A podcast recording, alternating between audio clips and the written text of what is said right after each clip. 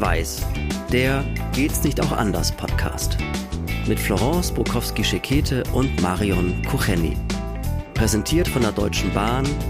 Als weltoffene Arbeitgeberin bekennt sich die Deutsche Bahn zur Vielfalt und positioniert sich klar gegen Rassismus. Und dem SAH Berufsbildungswerk Neckargmünd. Mit einer kompetenzorientierten Entwicklung macht das SRH Berufsbildungswerk Neckargemünd junge Menschen fit für die Gesellschaft und den Arbeitsmarkt von morgen. Ja, willkommen, ihr Lieben, Florence und Marion. Wir reden über Alltagsrassismus und machen das aber anders, als es im Moment und auch in den letzten Wochen und Monaten in der gesellschaftlichen Debatte passiert ist. Wir machen das nämlich nicht aufgeregt. Wir machen das nicht konfrontativ und wir sitzen nicht in unseren Gräben, sondern wir reden offen und konstruktiv miteinander über alles, was mit Diskriminierung zu tun hat, über jeden Bereich unseres Lebens, in dem Menschen wegen ihrer Herkunft, wegen ihrer Hautfarbe, wegen ihres Hintergrundes diskriminiert werden. Und heute begeben wir uns, liebe Florence, in den Bereich der Musik. Ganz genau, so ist es. Und heute habe ich das Gefühl, ich bin diejenige, die, naja, diskriminiert, zumindest ein Vorurteil hat. Ein riesiges Vorurteil. Ja, es geht um Rhythmus im Blut. Und es geht darum, dass es ja so allgemein heißt, Schwarze haben ja ganz normal Rhythmus im Blut. Äh, die kommen ja schon mit Rhythmus auf die Welt. Und ich muss ganz ehrlich gestehen, wenn ich auf Konzerte gehe, ich war jetzt kürzlich erst bei Cool and the Gang und das war einfach fantastisch. Und wenn ich dann rechts und links gucke, wie dann so gedanced wird, ich, ich sag's ganz ehrlich, da werden meine Vorurteile bestätigt und ich habe das Gefühl, ihr Weißen habt keinen Rhythmus im Blut. Ich sag's, wie es ist. Also das muss ich persönlich natürlich ganz empört zurückweisen, denn du weißt ja, ich habe Freitagabend meine Dancefloor-Sendung und da spiele ich ganz oft Cool and the Gang und überhaupt Soul und Funk und Disco, 70er, 80er, ja, alles, was ordentlich abgeht. Und ich tanze super gerne. Also ich möchte mich da bitte ausnehmen, aber ich muss dir recht geben. Ja, ich muss dir wirklich recht geben. Also auch ich kenne das wenn ich auf Konzerten bin, wenn ich auf Dancefloor-Veranstaltungen bin, ja, da ist so eine gewisse Schwerfälligkeit in den Bewegungen, die ist drin. Wobei, liebe Florence, ich manchmal nicht weiß, ist es die Traute, aus sich rauszugehen und sich einfach mal zu bewegen, ja? Oder ist das wirklich auch das Unvermögen, sich so elegant und so wirklich im Rhythmus bewegen zu können, wie das unheimlich viele Schwarze halt wirklich ohne weiteres können, ja? Und das, da erstarre ich immer in Bewunderung. Und für mich ist das immer ganz toll. Und ehrlich, ich muss dir noch Folgendes sagen. Auch das eine kleine Geschichte. Also ich war in der Jahrhunderthalle, Nile Rogers, mein ewiges, ewiges Superidol mit Chic dort gewesen. Und ich war in einer Reihe mit schwarzem Publikum um mich rum. Ja, das war so eine ganze kleine Community. Und ich saß da mittendrin und habe schon gedacht, ja, hier bin ich richtig. Und die sprangen natürlich sofort auf. Also Nile Rogers, die ersten Klänge auf der Bühne, die sprangen auf und haben getanzt. Und ich bin auch sofort mit aufgesprungen und für mich war der Konzertabend schön. Aber ich weiß, um mich rum guckten auch viele ziemlich sparsam, ziemlich weiße, ziemlich sparsam, so nach dem Motto, okay, was machen die da? Die eskalieren jetzt schon, ja, und so. Äh, von daher muss ich dir sagen, ja, das stimmt. Also deine Beobachtung teile ich. Das ist richtig. Aber wie gesagt, ich frage mich, warum das so ist. Und immer wenn ich das denke, schäme ich mich auch in Grund und Boden, weil ich denke, komm, jetzt bedienst du hier selber Stereotypen und das geht ja jetzt gar nicht. Also ich schäme mich dann schon ob meiner eigenen Gedanken und frage mich natürlich auch, dieses Rhythmus im Blut und ihr seid ja schon mit Musik aufgewachsen oder auch schon mit Musik geboren, das ist ja wirklich ein Stereotyp, was ja so auch nicht stimmt. Also es gibt ja auch schwarze Menschen, die buchstäblich keine Musik mögen und auch keinen Rhythmus im Blut haben. Auf der anderen Seite muss man mal dieses Sprichwort, dieses vermeintliche Sprichwort Rhythmus im Blut mal überlegen, woher das kommt.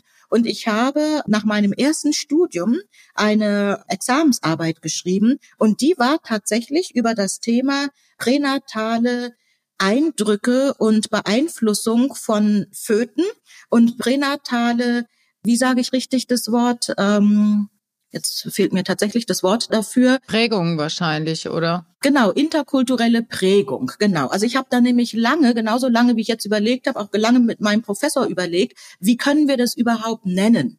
Und er sagte, ja, das geht doch so in diese Prägung, in diese kulturelle Prägung auch. Und so haben wir das dann genannt, also die pränatale kulturelle Prägung von Föten und dann eben von Babys.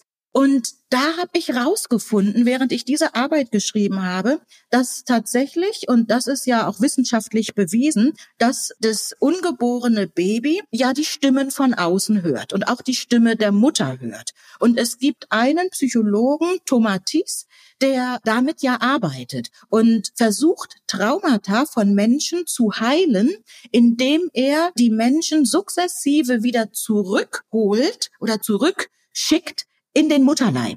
Das läuft über Musik, die entsprechend auf ganz unterschiedliche Frequenzen abgespielt wird, bis zu dem Punkt, dass sich die Musik so anhört, so wie ein Baby sie hört, wenn es im Mutterleib ist. Ich habe mal äh, für ein Institut gearbeitet, was mit dieser Art und Weise äh, Menschen behandelt hat. Und das war wirklich faszinierend, wie viele Erwachsene dann geheilt von einem Trauma, was sie hatten, geheilt dort wieder rausgegangen sind. Und jetzt habe ich mich mit ihm jetzt nicht wissenschaftlich weiter beschäftigt. Aber ich habe mich dann gefragt, ist es tatsächlich so, wenn ein Kind Musik, Rhythmus, alles Mögliche im Mutterleib hört, ob es vielleicht tatsächlich schon mit dieser Vorprägung dann auf die Welt kommt. Babys erkennen ja auch Stimmen, die sie im Mutterleib ähm, gehört haben. Das habe ich mich dann gefragt, ob vielleicht wirklich was dran ist, wenn ich tolle Musik höre und groovige Musik und das nur lang genug, dass mein Baby vielleicht dann wirklich mit groovigem Erinnerungen auf die Welt kommt. Jetzt, ich glaube, Wissenschaftler rollen jetzt mit den Augen, was ich gesagt habe. Na, das weiß ich nicht. Also ich glaube schon, dass es so eine gewisse Macht der Prägung gibt, der Vorprägung gibt, auf jeden Fall. Was wir, glaube ich, sagen können, ist, dass diese Kinder dann doch in einem anderen Kontext aufwachsen. Das heißt, die erleben ja schon, wenn sie dann mal auf der Welt sind, erleben sie ja ihre Familien, Freundeskreis bei Feiern und so bei Gospel-Gottesdiensten zum Beispiel. Die erleben ihre Familien ja so und Kinder imitieren das ja sehr schnell dieses Verhalten der Erwachsenen. Und wenn sie dann sehen, hier ja Mama, Papa, Oma, Opa, alle sind immer, ja, sind immer unterwegs und tanzen immer und bewegen sich, vielleicht schon bei der Hausarbeit, da läuft dann immer Musik oder bei größeren Familienfesten tanzen alle sofort und die sehen das und erleben das und machen das nach und so geht es von Generation zu Generation weiter. Während also hier das Deutsche ist ein bisschen schwerfällig, das muss man wirklich sagen. Ich meine, was tanzt man hier Walzer und ja ein bisschen Disco Fox, aber auch immer sehr geordnet. Das erlebe ich nämlich auch immer. Wir haben Dancefloor-Veranstaltungen und für mich ist dann Dancefloor, was das angeht, wenn also Soul und Funk und sowas läuft, dann ist das für mich Freestyle. Du gehst auf die Tanzfläche und bewegst dich. Und dann hast du natürlich Leute, der Deutsche, wie ist der, geordnet Paartanz. Da wird schön anständig genau das getanzt, was man in der Tanzschule als Schrittfolge gelernt hat. Fertig, ja. Alles, was improvisieren ist, was auch mit Loslassen zu tun hat, das ist so ein bisschen schwierig.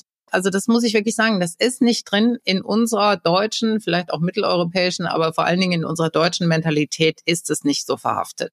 Da müssen die Dinge geordnet sein, man muss das irgendwie auch ordentlich gelernt haben und so. Aber einfach mal loszulassen und zu sagen, hey, ich mache das jetzt einfach, ich bewege mich jetzt einfach und ich lasse mich auch einfach ein Stück weit fallen in die Musik das ist nicht so drin bei uns. Das erlebst du manchmal, wenn die Leute irgendwie so ein bisschen Alkohol getrunken haben, also so viel, dass es sie so ein bisschen lockerer macht. Jetzt, ich rede nicht von Exzessen oder so, aber dass es sie so ein bisschen lockerer macht. Und dann merkst du schon, die Menschen öffnen sich so ein bisschen.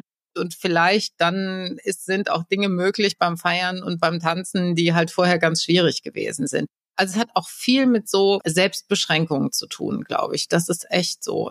Ich würde mir manchmal so ein bisschen mehr Leichtigkeit wünschen und würde auch denken, das wäre doch schön, wenn wir das so ein bisschen adaptieren könnten und da uns da so ein bisschen das Gute rausziehen, weil ich finde, wer sich bewegen kann zu Musik und wer musikalisch ist und wer viel singt und wer viel tanzt, der geht gleich mit einer anderen und einer etwas positiveren Grundeinstellung durchs Leben. Ja, und einer Leichtigkeit.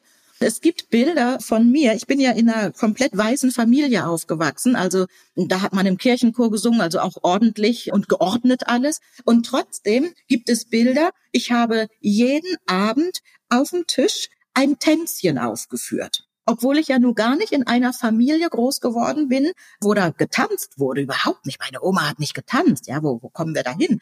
Aber ich habe das gemacht. Ich bin natürlich zumindest mal ein Jahr bei meiner Ursprungsfamilie aufgewachsen oder war immer mal dort und habe meine Mutter gesehen, die immer getanzt hat, ja, und immer in Bewegung war. Und ich denke auch, das habe ich sicherlich imitiert. Und es gibt ja ganz süße Instagram-Videos, wo wirklich ganz kleine da Salsa tanzen und machen, ja, wo man wirklich denkt, Gott, wie goldig und wie so ein, wie so ein großer machen die das. Und von daher, dieses Imitieren, das ist, denke ich, was ganz Richtiges. Aber ich glaube immer noch, dass die pränatale Prägung sicherlich auch eine Rolle spielt. Das äh, spricht auch eher dafür, dass du halt immer mal so ein Tänzchen auf dem Tisch gemacht hast. Du hast wahrscheinlich auch schon im Bauch von deiner Mama hast du diese Bewegung und diese Musik mitbekommen und deshalb bist du auch so, wie du bist. Ja, das ist wirklich so. Also ich bin jetzt eine Deutsche, die ich hoffe, sich einigermaßen gut bewegen kann und die auch gerne so tanzt und singt. Das habe ich natürlich auch von meiner Mutter. Meine Mutter ist auch total musikalisch gewesen und hat viel gesungen und, und hat unheimlich gerne getanzt, ja, und so. Ja, klar, habe ich das daher bekommen, glaube ich auch. Das ist immer so das, was wir weitergeben, ne? Andererseits geben wir wahrscheinlich aber auch diese Steifheit weiter. Ne? Also das ist so, wenn du dich gar nicht so bewegst und gar nicht so viel damit anfangen kannst, dann kommt halt eben auch dieses Steife. Und ehrlich, das kann ich auch ganz offen sagen. Also ich schäme mich dann auch für meine Landsleute, wenn ich ja manchmal so sehe, ja, oh. Andererseits denke ich dann wieder, nein, es ist egal. Hauptsache, ihr bewegt euch irgendwie. Ja, also Hauptsache, ihr bewegt euch überhaupt zur Musik. Ich kann manches nur schwer aushalten und kann mir echt vorstellen, dass jemand wie du dann erst recht schlucken muss, wenn er das sieht. Das glaube ich dir aufs Wort. Aber ich sage immer, Hauptsache bewegen und da schon mal so einen gewissen Zugang finden und sich da irgendwie ausdrücken und auch mal ein bisschen aus sich rausgehen, weil ich glaube, das fehlt uns echt. Dieses aus uns herausgehen. Das glaube ich, das führt zu auf vielen gesellschaftlichen Ebenen echt zu einer Verspannung und auch, glaube ich, zu dem Eindruck, den viele andere Nationen von uns haben, dass der Deutsche humorlos ist. Ne? Also natürlich so straight und immer sehr ordentlich, sehr funktional, sehr verlässlich natürlich auch, aber halt so in Sachen Spontaneität und Lebensfreude eher auf Sparflamme. Es ist ja auch wirklich so, dass ich dann, wenn ich dann in solchen Konzerten bin, dass ich mich zur Raison rufe und dass ich sage, komm, also das ist jetzt intolerant und das geht jetzt gar nicht. Also da kommen Menschen hin und haben ihren Spaß und ja und haben ihre Freude und ob das jetzt in meinen Augen rhythmisch korrekt ist oder nicht, das habe ich ja gar nicht zu beurteilen. Auch wenn ich und da bin ich selbstkritisch genug, wenn ich sage, wenn ich auf Konzerte gehe, ich kaufe mir immer eine Karte in der ersten Reihe damit ich möglichst wenig beobachten muss. Und, und dann aber auch. Also wirklich, ich bin, das ist jetzt hier eine Folge, wo ich wirklich, wirklich selbstkritisch genug bin und sage, nein, das ist nicht richtig von mir. Und trotzdem kaufe ich mir wirklich, ich sitze immer in der ersten Reihe, weil ich das, ich kann das nicht sehen. Trotzdem, bitte, wer jetzt auf Konzerte geht und mich sieht, macht einfach. Ja, ihr müsst euch jetzt nicht wegen mir äh, irgendwie zusammenreißen. Ich, ich reiß mich da zusammen. Ich denk dann gut trotzdem. So, Gott, da steht Florence. Das wird ganz furchtbar. Nein, nein, nein. Also ich finde das, wie gesagt, vollkommen in Ordnung. Ich bin da auch, was das angeht, relativ tiefenentspannt, weil Klischees eben schon auch ein Stück weit ihren Ursprung haben. Und das hier, also deine Beobachtung stimmt auf jeden Fall. Es ist, wie gesagt, ein bisschen schwierig und so. Die Deutschen und das Rhythmusgefühl, das ist ein bisschen, ja, das ist also keine, keine Seelenverwandtschaft, möchte ich mal sagen. Aber es öffnet sich mit den jüngeren Leuten und das ist übrigens was, was ich durchaus als sehr positiv empfinde. Also dadurch, dass die junge Generation noch ein bisschen globaler ist als die Generation davor und noch ein bisschen offener und gerne so auch andere Einflüsse und andere Inspirationen und Impulse kennenlernt und so und da auch für sich sehr für öffnet, glaube ich, entspannen wir uns auch als Gesellschaft langsam, was das angeht. Und ich habe, das möchte ich dazu sagen, ich habe Hoffnung, dass irgendwann mal Menschen wie du nicht mehr peinlich berührt in solchen Konzerten stehen müssen, weil da auch ganz viele ähm, Deutsche sind, die da genauso abgehen. Aber letztlich ist es okay. Mir kommt gerade noch ein Gedanke. Wie sieht es eigentlich für weiße Menschen aus, wenn zum Beispiel schwarze Menschen Walzer tanzen oder so diese richtig klassischen Standardtänze tanzen. Das würde ich jetzt auch mal äh, gerne sehen. Natürlich, jetzt sagen bestimmt viele bei Let's Dance, da gibt's doch auch eine Jurorin, die ist schwarz und die macht das perfekt. Ja, das ist klar, wenn man das, ich sag mal, gelernt hat. Aber trotzdem möchte ich mal eben von der weißen Perspektive sehen und, und hören, wie seht ihr das? Also wenn du jetzt ein schwarzes Paar ähm, Walzer tanzen siehst? Wie sieht das in deinen Augen aus? Ja, manchmal vielleicht ein bisschen. Es mag ein bisschen exotisch aussehen, aber in der Regel bewegen sich Menschen mit dunkler Hautfarbe immer gut und elegant und man guckt da immer mit so einer gewissen Faszination drauf. Das ist so. Also ich kann mich auch an keinen Moment erinnern, wo ich mal jemanden mit einer anderen Hautfarbe sich hab bewegen sehen und mir gedacht hat, das geht gar nicht. Also diesen Impuls haben wir gar nicht. Also wir gucken da immer mit so einer Mischung aus Faszination und stiller Bewunderung drauf. Ich glaube, das ist mal so ein Feld, wo es keine Vorbehalte gibt. Wo es, glaube ich, von weißer Seite, sage ich mal, keine Vorbehalte gibt. Ne? Wo man nicht denkt, äh, Und da ist es auch egal, ob es Standardtanz egal, ist. Egal, egal, egal. Man ist eher so ein bisschen gerührt, weißt du, es gab ja mal diesen wie hieß denn der in den 60er, 70er Jahren, der immer mit dem Tiroler Hut aufgetreten ist? Der dunkelhaarige, wir kommen jetzt nicht gerade auf den Namen. Und das ist immer so, dann erfasst weiße Menschen so eine gewisse Rührung. Ach, guck mal, ne, der feiert das, das ist ja toll. Und ich glaube, das ist auch so bei dem Walzertanzen. Guck mal, der findet unsere Kultur so toll, dass er das so ein bisschen adaptiert. So, das ist das Gefühl ist dann eher eigentlich ein wohlwollendes Gefühl. Interessanterweise, ja. In diesem, in, in vielen anderen Bereichen ist es anders. Da ist es schwierig, ganz schwierig. Und da haben eben weiße Menschen unheimlich viele Vorbehalte, stille Vorbehalte oder offene Vorbehalte, aber in diesem Bereich gar nicht. Eher so ein bisschen neidische Bewunderung. Die können das. Wir irgendwie nicht so. Also, was haben wir in dieser Folge gelernt? Dass es Stereotypen gibt und ja Gedanken gibt, die eben auch mal umgekehrt sind, nämlich dass ich mich mal geoutet habe, was für Stereotypen ich in mir habe, wenn ich in Konzerte gehe und auch Vorurteile. Also man sieht, äh, in diesem Fall war es mal umgekehrt und ich habe mich geoutet. Und trotzdem war es gut, dass wir darüber gesprochen haben, dass wir uns darüber ausgetauscht haben wir möchten natürlich gerne wissen, was denkt ihr dazu? Beobachte ich das richtig oder ist es äh, einfach nur eine Spezialität von mir, dass ich das beobachte? Findet ihr das anders? Findet ihr, dass alle den gleichen Rhythmus haben oder alle gleich toll seid, was Tanzen angeht? Also schreibt uns dazu. Ihr findet unsere Podcast überall da, wo es gute Podcasts gibt. Schreibt uns Kommentare. Schreibt uns äh, gerne auch auf Social Media an, lasst uns Likes da und natürlich würden wir uns sehr, sehr freuen, wenn ihr unseren Podcast auch abonniert und ihr damit keine Folge verpasst. Und wie bei jedem Thema war es auch bei diesem Thema gut miteinander zu sprechen, also reden und zusammen. Das war Schwarz-Weiß, der Geht's nicht auch anders Podcast mit Florence Brokowski-Schekete und Marion Kucheni. Mit freundlicher Unterstützung der Deutschen Bahn, des SRH Berufsbildungswerk Neckargemünd Fotoartist Charles Schrader und der Haas Mediengruppe.